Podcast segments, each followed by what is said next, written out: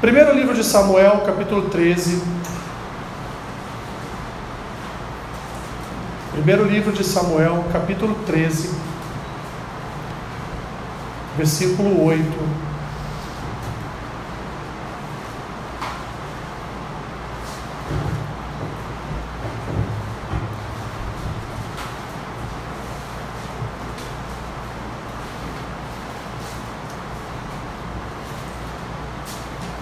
Primeiro livro de Samuel, capítulo 13, versículo 8. Vamos fazer a leitura até o versículo 14.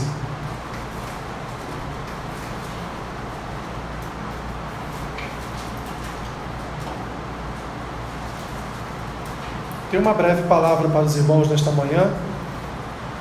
Creio que não vou não vou me alongar. Você vai sair até mais, bem mais cedo hoje daqui.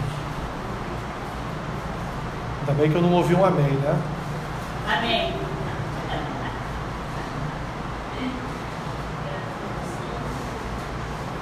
Acharam? Encontraram? Tem Samuel aí na sua Bíblia? Tem, né? Lá depois de Josué, Juízes.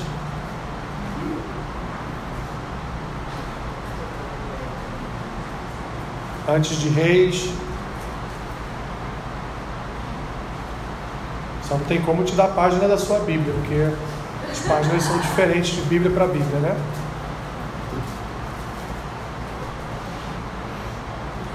Primeiro livro de Samuel, capítulo 13.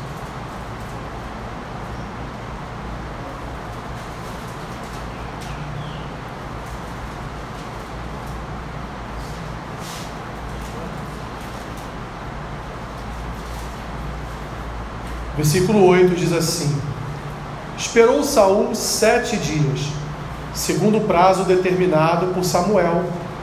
Não vindo, porém, Samuel a Gilgal, o povo se foi espalhando dali. Então disse Saul: Trazei-me aqui o holocausto e ofertas pacíficas. E ofereceu o holocausto. Mal acabara ele de oferecer o holocausto, eis que chega Samuel. Saul lhe sai ao encontro para o saudar. Samuel perguntou: Que fizeste? Respondeu Saul: Vendo que o povo se ia espalhando daqui, e que tu não vinhas nos dias aprazados, e que os filisteus já se tinham ajuntado em Micmais, eu disse comigo mesmo: Agora descerão os filisteus contra mim a Gilgal, e ainda não obtive a benevolência do Senhor, e forçado pelas circunstâncias ofereci holocaustos. Então disse Samuel a Saul: Procedeste neciamente em não guardar o mandamento que o Senhor teu Deus te ordenou, pois teria agora o Senhor confirmado o teu reino sobre Israel para sempre. Já agora não subsistirá o teu reino. O Senhor buscou para si um homem que lhe agrada, e já lhe ordenou que seja príncipe sobre o seu povo, porquanto não guardaste o que o Senhor te ordenou. Até aqui, meus irmãos. Senhor, peço a Ti nesta manhã que o Senhor venha manifestar a Tua graça sobre a vida da Tua igreja através da Tua palavra. Fala conosco, Senhor, nesta manhã, assim como o Senhor falou ao meu coração nesta palavra, fala ao coração do Teu povo. E essa é a oração que eu faço em nome de Jesus. Amém. Podem sentar.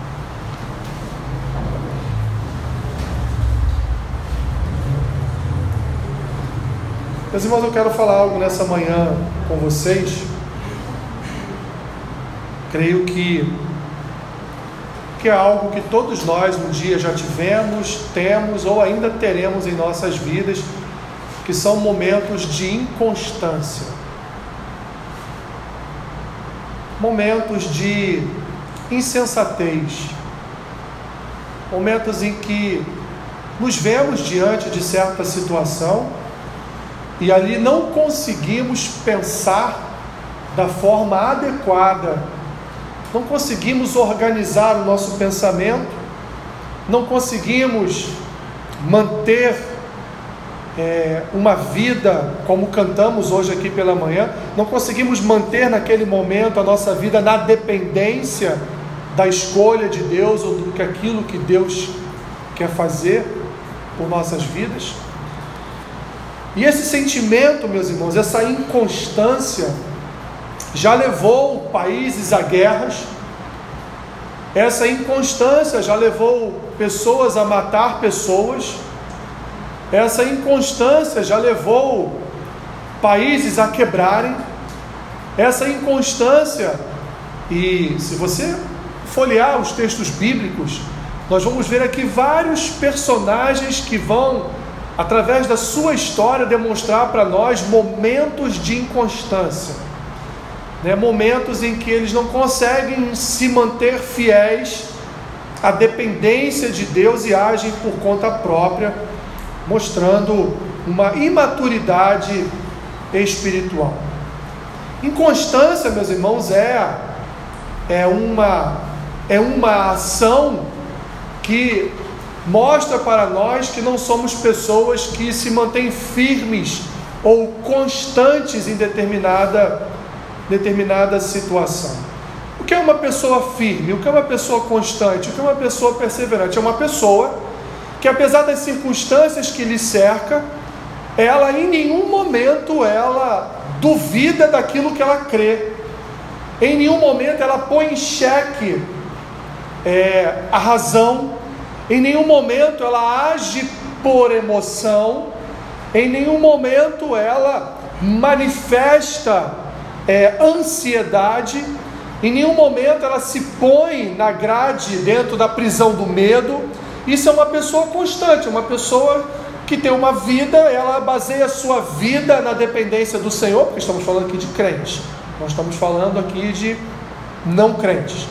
Então, o cristão constante é aquele que, independente do que aconteça, ele permanece na sua alegria, na sua fidelidade, na sua perseverança, ainda que em algum momento o seu coração possa ter uma ponta de dúvida a respeito da resposta de Deus, ele não toma a frente de Deus, ele não toma uma decisão antecipada, ele aguarda, ele espera ele suporta as aflições, sabendo que há um, há um Deus que guerreia a sua guerra, há um Deus que manifesta uma vitória na sua vida, há um Deus que conduz a sua vida, há um Deus que, portanto, é soberano e, ainda que algo de ruim aconteça, acontece porque houve a permissão desse Deus que é soberano. Quando nós olhamos para, os, para o texto bíblico, no primeiro livro de Samuel, a respeito da história de Saul, que nós vamos ver, meus irmãos, vamos ver que Israel era um povo inconstante. Israel era um povo que eles não conseguiam perseverar no serviço ao Senhor. Eles não conseguiam se manter fiéis a Deus, eles não conseguiam exercitar essa fidelidade diante de Deus. E bem antes muito antes do povo entrar na terra, como está descrito lá em Josué, no livro de Josué, bem antes, já sob, sob o comando, sob as orientações, sob o guiar de Moisés no deserto, já víamos a inconstância do povo, a ponto de em determinado momento sentirem saudades, saudades, como disse a Simone ontem aqui, né, da cebola do Egito, né? Senti saudade das iguarias do Egito, senti saudade de ser escravo no Egito, porque estavam com medo de não ter comida ou de não ter água no deserto. Não só isso, nós vamos ver ainda no desenrolar da história desse povo que ao entrarem na terra prometida e lá, e lá então conhecerem povos pagãos, eles não realizaram aquilo para o qual eles foram chamados ao entrar na terra prometida, que era fazer o quê? Era destruir o povo que lá havia. Eles deveriam entrar em Canaã e como disse Moisés lá no, lá no Êxodo, eles deveriam, sendo a boca de Deus evidente, eles deveriam entrar na terra prometida e destruir os seus adversários. O que Israel fez? Israel, que já havia sido escrava no Egito, apesar de ser uma nova geração entrando em Canaã, eles tinham conhecimento da escravidão no Egito. Então, ao invés de eles fazerem aquilo que Deus determinou, o que eles fizeram, eles escravizaram os povos que ali estavam. E nesse escravizar daqueles povos, eles acabaram, por fim, adorando ou é, trazendo para a sua cultura a religião pagã, o paganismo daquele povo, e começaram a servir aos, entre aspas, deuses daqueles povos. E ali deram seus filhos em casamento para as filhas daqueles pagãos, e assim houve toda uma mistura no povo, até então chegarmos lá na frente, no, no profeta, no profeta Samuel. E ali então com Samuel, o povo já tendo passado alguns períodos de lutas contra os seus adversários, e ter ali absorvido não só a cultura dos outros povos, mas também a religião dos outros povos, aquele povo resolve na sua inconstância o que eles resolvem. Não queremos mais Deus reinando sobre nós, queremos agora um homem. Queremos agora um como nós, em que podemos tocar, com quem podemos falar, né, com quem podemos ver pessoalmente, queremos um desse agora diante de nós como rei. E Deus então escolhe, através de Samuel, Deus então escolhe Saul, um da família de Benjamim. O próprio Saul vai dizer a Samuel, lá no capítulo 8 do primeiro livro, mas, mas eu, eu sou da menor das tribos. A minha família é uma família coitada, eu, você príncipe desse povo, eu vou ser o rei desse povo. Então Deus aponta Saul de fato como o rei daquele povo. E o que acontece a partir de então, meus irmãos? Saul, ele, ele tem algumas vitórias antes de chegarmos até esse texto. Saul, é ungido por Samuel, Saul profetiza com os profetas pelo caminho, Saul chega até a casa do seu pai mas não conta ao seu tio que ele havia sido ungido como rei, mas logo depois, numa vitória contra os Amonitas, ele vai ser proclamado pelo povo como rei. E ali então Samuel começa a sair de cena, Samuel resigna o seu cargo, Samuel entrega o seu cargo, diz: Olha, vocês já têm um rei, vocês não querem mais o senhor governando, então agora eu não tenho mais o que fazer aqui, o que eu vou fazer? Eu não sou mais a boca de Deus diante do povo, então eu vou sair de cena, e agora Saul é o rei, Saul vai comandar a nação. E na primeira grande luta de Saul, que foi com os filisteus, que era era o povo, o maior inimigo de Israel, até que definitivamente Davi lá na frente vai destruí-los totalmente. Saul então tem uma primeira guerra, uma primeira luta contra os filisteus, e ele sai nesse primeiro momento vencedor nessa batalha. Só que os filisteus fazem o que? Eles se reúnem em grande número e resolvem acampar em Micmais, uma cidade próxima a Gilgal, e ali então eles estão é, se organizando para atacar Saul e aquele exército que ainda não era muito organizado ali em Israel. O povo, então, sabendo que os filisteus estavam aos milhares se reunindo em Miquimais, o que eles fazem? Eles começam a temer e começam a fugir. Isso está registrado no mesmo capítulo 13, nos versículos 6 e 7. A gente vai ver que o texto diz que o povo começa a temer aquela reunião dos filisteus e começa um ir para um lugar, outra, outro para outro, e começa a se dispersar. Mas lá atrás, meus irmãos, logo após Samuel ter ungido Saul, Samuel falou para Saul: Saul, daqui a sete dias eu lhe encontro em Gilgal.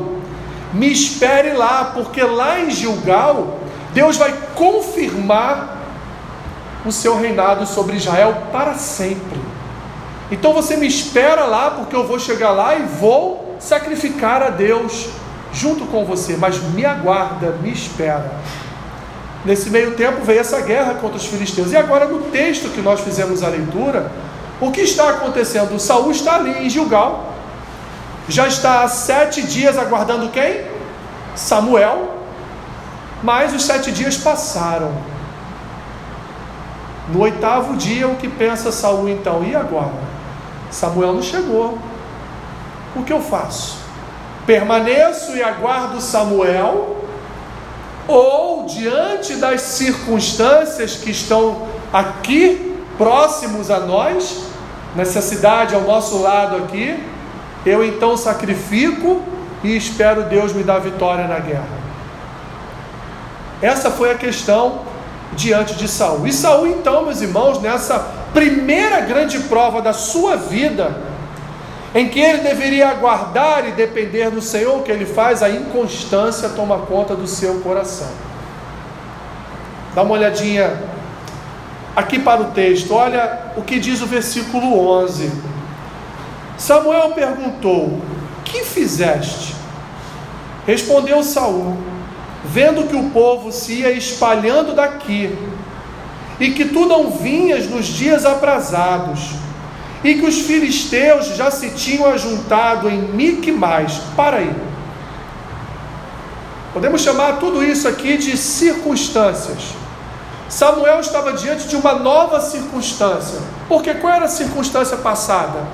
Ele venceu a primeira parte da guerra, ele estava em Gilgal, aguardando o cumprimento da palavra de Samuel, esperando, dado o sétimo dia, para a chegada de Samuel. Então, o que ele tinha em sua mente era: é isso aqui que vai acontecer. Você já fez algum plano na sua vida que você falou, esse vai ser assim, assim, assim, né? Aí quando chega naquele dia é tudo diferente. Quem aqui já não passou por isso, né? Quando chega naquele dia, é nada daquilo que você planejou. Dá errado. Você pensa, e agora? Você está na situação de Saul. Você está exatamente na mesma situação de Saul. Saul agora diante daquilo que ele vai apresentar a Samuel como justificativa para o seu ato. Olha Samuel, o povo estava indo embora. Os filisteus estão ali se ajuntando em milhares aqui ao nosso lado em Miquimais.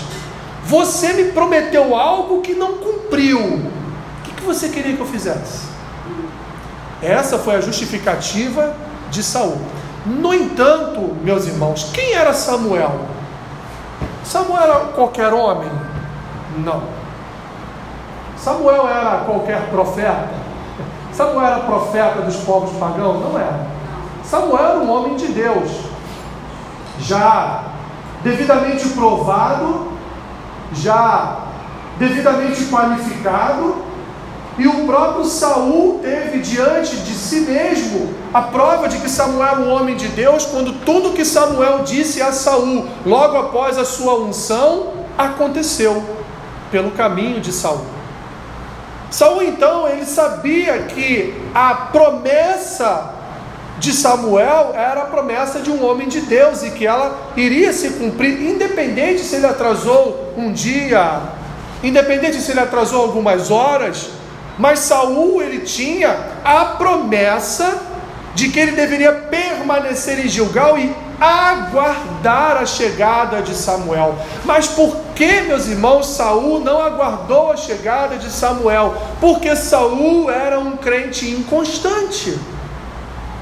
E o que é um crente inconstante? É um crente que não crê completamente num Deus soberano. É um crente que ele, ele não crê por completo de que Deus tem uma obra para a sua vida, de que Deus está no controle de toda e qualquer situação, de que o Senhor é soberano, independente da circunstância que esteja ali lhe cercando, Deus tem o controle definitivo de tudo. Mas o crente que é inconstante, o que ele faz? Ele se vê diante de uma situação que não é aquela que aparentemente havia sido combinada, ele se vê diante de uma situação em que é uma situação que poderá ser uma situação de derrota, mas ele não se contenta com aquilo e ele diz: Não, eu preciso então fazer algo. A famosa ajudazinha a Deus, né? Eu preciso ajudar Deus a fazer algo. Ou o famoso, não, quando Deus cala é porque eu tenho que fazer. Aonde isso está escrito? Aonde? Quando Deus permanece em silêncio é porque Ele quer que eu faça alguma coisa. Aonde isso está escrito? Em nenhum lugar das Escrituras, Paulo nas suas cartas, Pedro nas suas duas epístolas, Tiago na sua epístola, nenhum deles, o Antigo Testamento, nenhum profeta disse assim: Olha, aprende uma coisa definitivamente: quando o nosso Deus soberano se calar, silenciar, vai lá você toma espada e faz. Nenhum texto diz isso. Toda a Escritura diz a nós o que? Servimos a um Deus que é soberano. Ele reina absoluto, até sobre tragédias, sobre guerras, sobre lutas e sobre as circunstâncias é, inapropriadas em nossas vidas, até sobre os nossos problemas. Ele reina sobre tudo, meus irmãos. Mas o crente que é inconstante, ele vai se preocupar com o quê? Ele vai se preocupar com aquilo que Jesus fala em Mateus capítulo 6. Ele vai se preocupar com o que comer e com o que vestir no dia de amanhã.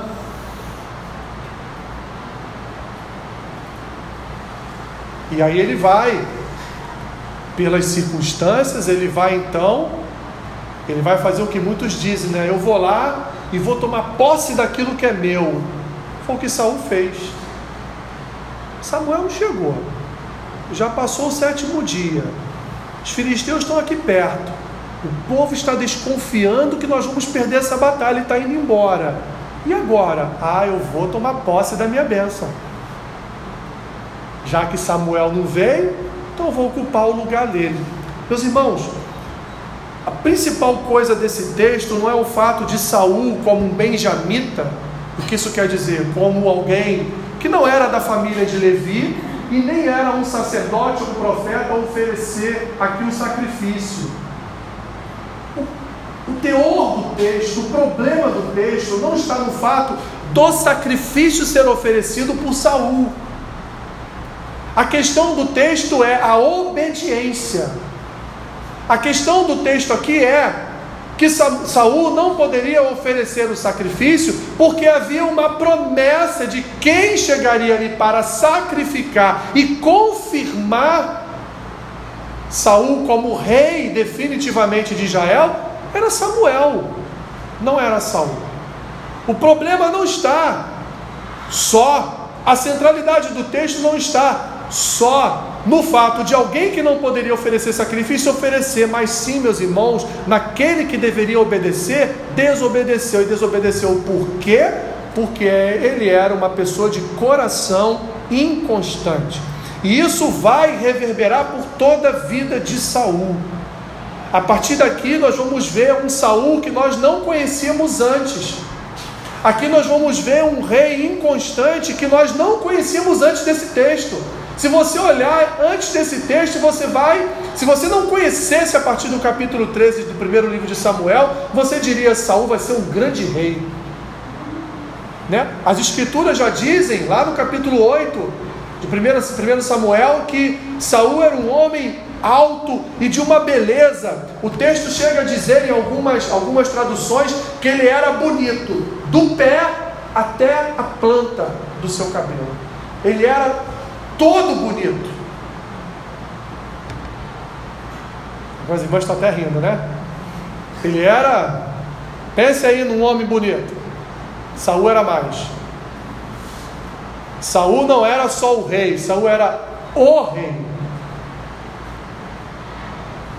Saul não era só isso, Saul era um homem também de guerra. Saul era um homem também preparado para a guerra. Saul foi um homem, portanto, que Deus escolheu ali, aos nossos olhos, perfeito para o encargo real. Até o capítulo 13, versículo 8. A partir de então nós vamos ver que havia no coração de Saul essa inconstância. O texto continua, olha o versículo 12. O que Saul diz para Samuel? Eu disse comigo. Agora, Descerão os filisteus contra mim a Gilgal, e ainda não obtive a benevolência do Senhor. E forçado pelo quê? Forçado pelas circunstâncias, ofereci holocaustos. Samuel não chegou. O que Saul fez? Vou pensar comigo mesmo. Vou tomar uma atitude por mim mesmo. Por quê? Por causa de duas situações, meus irmãos: ansiedade e medo. Saul teve medo de ser alcançado pelos filisteus e por não ter ali o sacrifício, ou seja, é, aquilo que ele consideraria como como era a Arca da Aliança, né? uma defesa de Deus para ele, o sacrifício oferecido, Saul então ele oferece o sacrifício. E não só isso, ele além da ansiedade, ele teve também o medo. E o que forçou ele a servir então o sacrifício, o que forçou ele foi, como ele diz aqui, as circunstâncias. Meus irmãos, nenhum crente vive de acordo com as suas circunstâncias.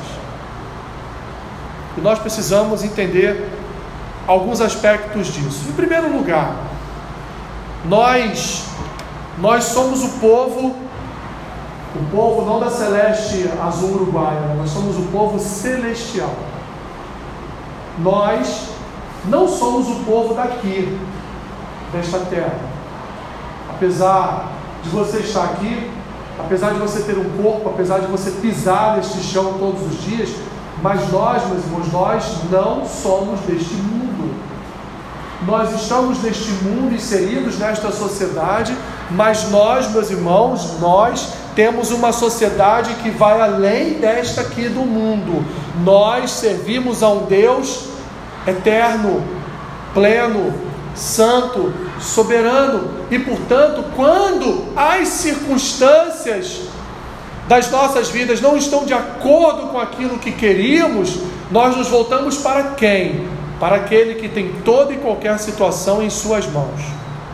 O povo de Deus não é um povo que vive de acordo com a sua circunstância, não vive de acordo com a sua tribulação, não vive de acordo com o seu problema. Todos nós passamos por problemas.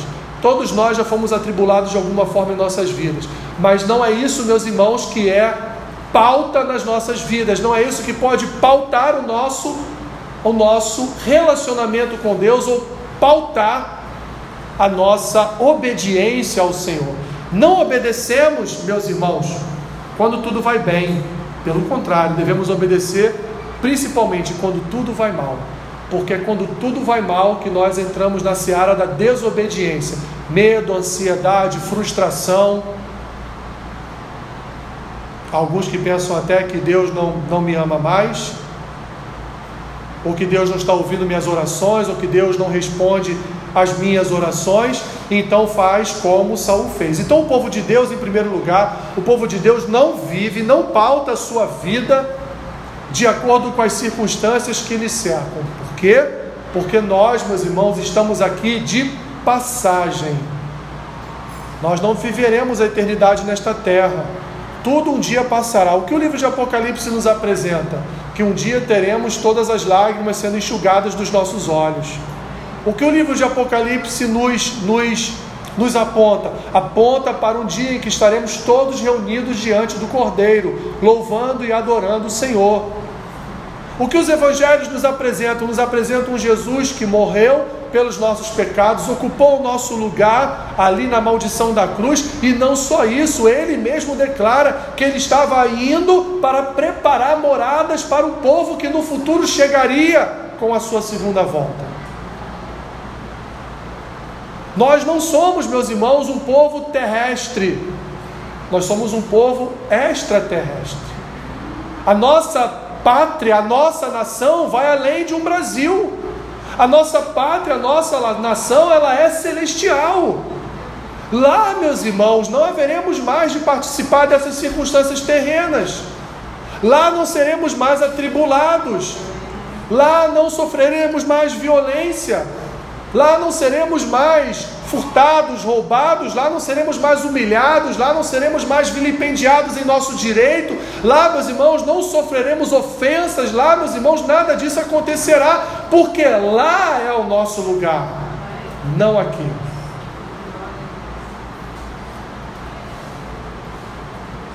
Por isso, nós não vivemos, por isso, nós não vivemos de acordo, meus irmãos, ou pautando a nossa vida pelas circunstâncias que, que nos cercam. Terceiro lugar, meus irmãos, nós precisamos, e aí é, uma, é um ato nosso. Esse é um ato nosso. E por que é um ato nosso? A partir do momento que recebemos o Espírito Santo em nossas vidas, pois é o Espírito Santo que nos faz crer no Senhor e Salvador Jesus Cristo. A partir do momento que recebemos o Espírito em nossa vida, a partir do momento que temos o Espírito em nossa vida, então, meus irmãos, não há mais a mínima possibilidade de nós desconfiarmos da graça de Deus. Não há como sermos tomados, meus irmãos, por desespero, um desespero terreno, um desespero, um desespero maléfico, um desespero que adoece, porque nós somos hoje pessoas em que repousa o Espírito de Deus e, portanto, independente do que aconteça, a nossa fé não pode ser abalada.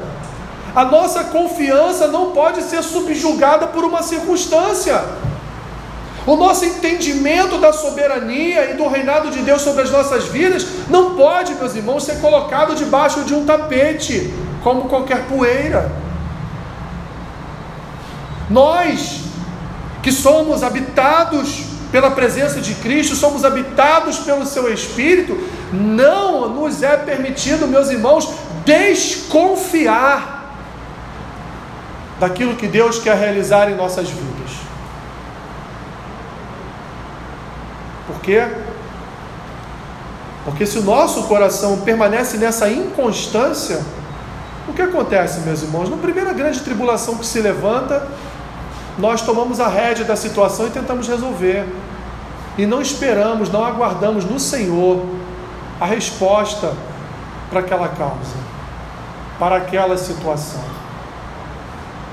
Deus respondia às orações de Davi? Deus respondia às orações de Moisés? Deus respondia às orações dos apóstolos? Deus respondeu orações ao longo da história da igreja? E por que, que o Senhor não vai responder a sua oração? As escrituras dizem que Deus é, ele é apresentado como um Deus imutável. Ele era o mesmo, é o mesmo que criou Adão e Eva. Ele é o mesmo que, como o texto diz, levantou um novo príncipe para Israel, que vai ser Davi em textos posteriores. Ele é o mesmo que nos Salmos responde a Davi. Ele é o mesmo que cuida dos seus apóstolos lá no livro de Atos, livrando-os das perseguições, ou em alguns momentos não. E por que ele não responde ou não iria responder às nossas orações quando estamos passando por tempos difíceis? Deus responde, meus irmãos. Às vezes não responde como você quer, quer ouvir a voz, quer sentir no coração. A resposta está aqui. As respostas de Deus às nossas orações estão na Sua palavra. E a Sua palavra nos indica o que? Confie. Confie. Confie no Senhor, independente do que esteja acontecendo. É o que Jesus diz em Mateus 6. Confie. Confie que você vai ter o que comer. Nenhum animal planta e ainda assim eles se alimentam. Confie no que você vai vestir. Ou a árvore veste a si mesma? Os lírios do campo se vestem? Não. Confie, portanto, que Deus pode não dar a solução que você quer, mas se Ele der a solução que Ele quer, é a melhor coisa para nós, porque Ele quer o melhor para nós. E às vezes o que nós queremos não é o melhor. E o que Saul quis? Saul, meus irmãos, preste bem atenção. Saul, ele pensou de forma racional. A gente olha para o texto hoje e julga Saul, né? Mas Saul pensou de uma forma humana, de uma forma natural. Olha, Samuel não chegou, filisteus estão aqui, o povo está indo embora, eu sou o rei, eu tenho que fazer alguma coisa. Ele pensou da forma mais natural possível. Só que, meus irmãos, os nossos pensamentos são infinitamente menores do que os pensamentos de Deus. As nossas ações são infinitamente piores do que as ações de Deus. Havia uma promessa o profeta chegaria para sacrificar. Independente de estar atrasado ou não, Saul deveria ter confiado nessa promessa. O que Samuel diz para Saul Ele não fala, olha, por que você não poderia sacrificar? Você não é profeta, você não é sacerdote, você não é da tribo de Levi. Samuel fala isso? Não. Samuel fala o que para ele? Você não obedeceu. Olha o que Samuel diz para Saul no versículo 13. Procedeste neciamente em não guardar o que? O mandamento que o Senhor teu Deus te ordenou. Pois teria agora o Senhor confirmado o teu reino sobre Israel para sempre. A igreja, meus irmãos, ela sempre foi inconstante. A igreja sempre tentou, de uma forma ou de outra, ocupar o lugar de Deus. Quer que eu te dê alguns exemplos? Eu te dou. Eu te dou alguns exemplos. Um exemplo que vai contextualizar tudo que eu poderia falar aqui. Quando a igreja começa a trazer a cultura do mundo para dentro dela para atrair mais pessoas. É atrai pessoas? Somos nós? É o Espírito Santo. Não somos nós. Quem é que toca o coração do perdido para que ele se encontre numa igreja, num corpo, se batize, faça parte daquela membresia e ali comungue com aqueles irmãos? Somos nós? É o Espírito. Isso já contextualiza tudo que eu poderia falar aqui a respeito, a respeito da igreja, da inconstância da igreja. Nós não precisamos nos parecer com o mundo para pessoas serem salvas. Aliás, muito pelo contrário, a grande maioria destes que vão para igrejas da moda não são salvos, meus irmãos. Não há uma conversão genuína, não há uma regeneração verdadeira em seus corações. Não há. E no primeiro vento que passa, a inconstância aparece e eles mudam de igreja. O que falar dos crentes, aproveitando o ensejo? O que falar daqueles, então, meus irmãos, que a cada ano fazem parte de uma membresia diferente? A cada ano estão numa denominação diferente, não criam raiz, não criam amizades verdadeiras naquela denominação, porque são pessoas que não conseguem ficar num lugar só. Elas precisam de novidades. Elas precisam de um novo lugar para, entre aspas, apaziguar a inconstância do seu, do seu coração. Meus irmãos, Jesus disse que Ele, Ele é o caminho, Ele é a verdade e Ele é a vida. Ele foi além. Ninguém vai ao Pai se não for através dele. Se nós não confiarmos que Jesus é o caminho, é a verdade e a vida, nós vamos fazer como fez Saul, nós vamos confiar no nosso eu, vamos confiar no nosso coração e vamos, meus irmãos, tomar decisões e tomar posições que não são decisões e posições que Deus gostaria que tomássemos. Jesus é o caminho, a verdade e a vida. E nós precisamos crer nesta palavra de Jesus, que Ele é a verdade, Ele de fato é o caminho, Ele de fato é a vida. E precisamos viver esta verdade, este caminho e esta vida. Nós não somos, meus irmãos, pessoas aleatórias, que vivemos de acordo com a onda, com a maré, conforme o mundo nos propõe.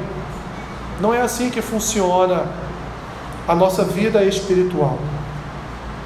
O reino foi tirado das mãos de Saul por uma decisão sua equivocada. E qual foi a decisão de sacrificar? Não, a decisão de desobedecer. A desobediência, meus irmãos, é uma ofensa ao Espírito Santo. A desobediência entristece o Espírito Santo. A desobediência nos conduz para longe do Senhor. E a desobediência, na grande maioria das vezes, ela é oriunda de um medo, ela é oriunda de ansiedade, ela é oriunda de uma impaciência, porque queremos respostas para já, né? Queremos respostas para ontem, estamos acostumados a enviar mensagens de WhatsApp e obtemos o retorno um minuto depois.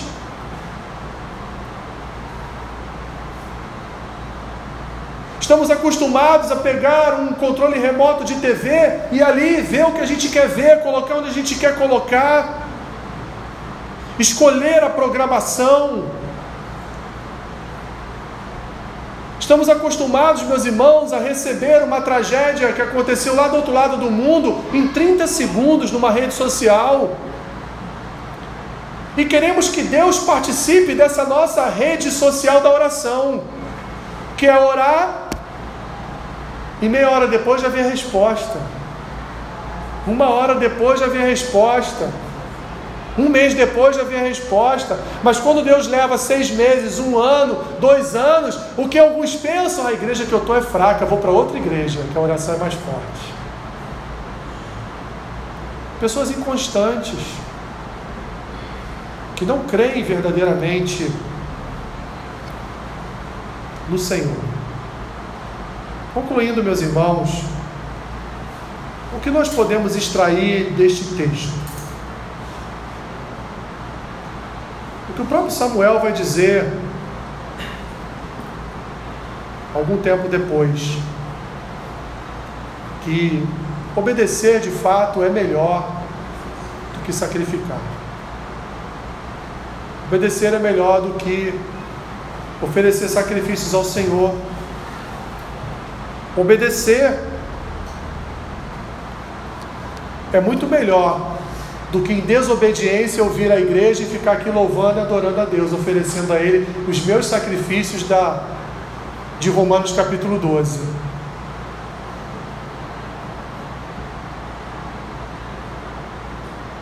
Nós precisamos, precisamos, meus irmãos, aprender, aprender com os erros, e Saul nos ensina Saul nos ensina que devemos obedecer independente do que esteja acontecendo. Porque a nossa vida ela não é pautada em problemas, a nossa vida é pautada num rei. Nossa vida é pautada num soberano, nossa vida é pautada num Senhor. Nossa vida é pautada não neste mundo, nossa vida é pautada no mundo que há de vir, que é um outro mundo, que é uma nova Jerusalém, uma nova terra. A nossa vida deve estar pautada nisso, que tudo aqui é passageiro, meus irmãos, e a única coisa que levamos conosco é a salvação. É a única coisa que levamos conosco é a salvação. Tiago vai dizer, meus irmãos, que nós oramos e não recebemos. Por quê? Porque não sabemos como orar. Não sabemos como pedir, não sabemos como buscar, não sabemos nos relacionar com Deus porque via de regra nós queremos fazer o que Saul fez, nós queremos tomar as nossas próprias decisões e fazer da nossa forma. E não esperar que Deus faça da dele. Porque esperar que Deus faça da dele dói, machuca, dá medo, dá ansiedade.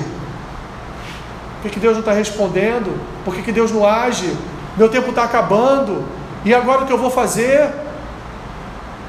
Isso vai tomando o nosso coração de tal forma que nós nos esquecemos das dádivas de Deus, nos esquecemos da graça de Deus, nos esquecemos da bondade de Deus, nos esquecemos da misericórdia do Senhor, vamos deixando tudo isso de lado e nos alimentando cada dia mais com ansiedade, com medo e com o tamanho das circunstâncias. Creia no Senhor, meus irmãos. Independente do que você esteja passando hoje, creia. Creia no Senhor. Samuel não chegou? Samuel chegou. O Senhor há de chegar na sua vida também com a resposta para a sua situação. Ele há de te responder. Mas no momento dele, você pode achar que ele está atrasado, mas ele não está atrasado. Ele vai chegar na hora que ele quiser, ele vai dar resposta a hora que ele quiser. Mas nós precisamos fazer o que? Confiar, porque quem desconfiar, não aguardar e tomar as próprias rédeas da situação, vai acontecer o que? Não vai receber a bênção do Senhor. Foi o que aconteceu com Saul. Não teve a confirmação do seu reinado sobre Israel. Então segure, meus irmãos, segure Segure essa palavra no seu coração. Está demorando? Como diz o louvor, né? espera só mais um pouquinho, né? Se a tua bênção está demorando, espera, aguarda. Ela vai chegar. Quando você menos esperar, quando menos Saul esperou, Samuel chegou. O que, que tu fez? Ih, sacrifiquei. Então quando tua bênção chegar e Deus perguntar o que tu fez, perseverei. Me mantive fiel. Aguardei na tua palavra. Esperei o Senhor chegar com a sua bênção. Amém? Amém? Senhor, nossos corações, nossos corações precisam perseverar, confiar, crer, Senhor, na tua soberania, crer que tu és Deus, que tu és Rei, que o Senhor tem o controle total de toda e qualquer situação que se abate sobre nós. Ajuda-nos, Senhor. Renova em nossos corações essa confiança, essa fé e ajuda-nos a perseverar todos os dias, porque o próprio Senhor Jesus disse que aquele que perseverar até o fim, esse será salvo. Ajuda-nos, ajuda-nos, Senhor, independente do problema que se encontra em nossas vidas. Nos ajude a confiar que o Senhor é o Deus que tem todos os problemas em tuas mãos e aguardar a tua resposta com fé e perseverança. Ajuda-nos, Senhor. Ajuda-nos porque o medo e a ansiedade tomam conta do nosso coração e às vezes nos tornam pessoas inconstantes diante de Ti. Abençoe o teu povo, Senhor. Ajude o teu povo a guardar os seus corações de todo o mal. Em nome de Jesus. Amém.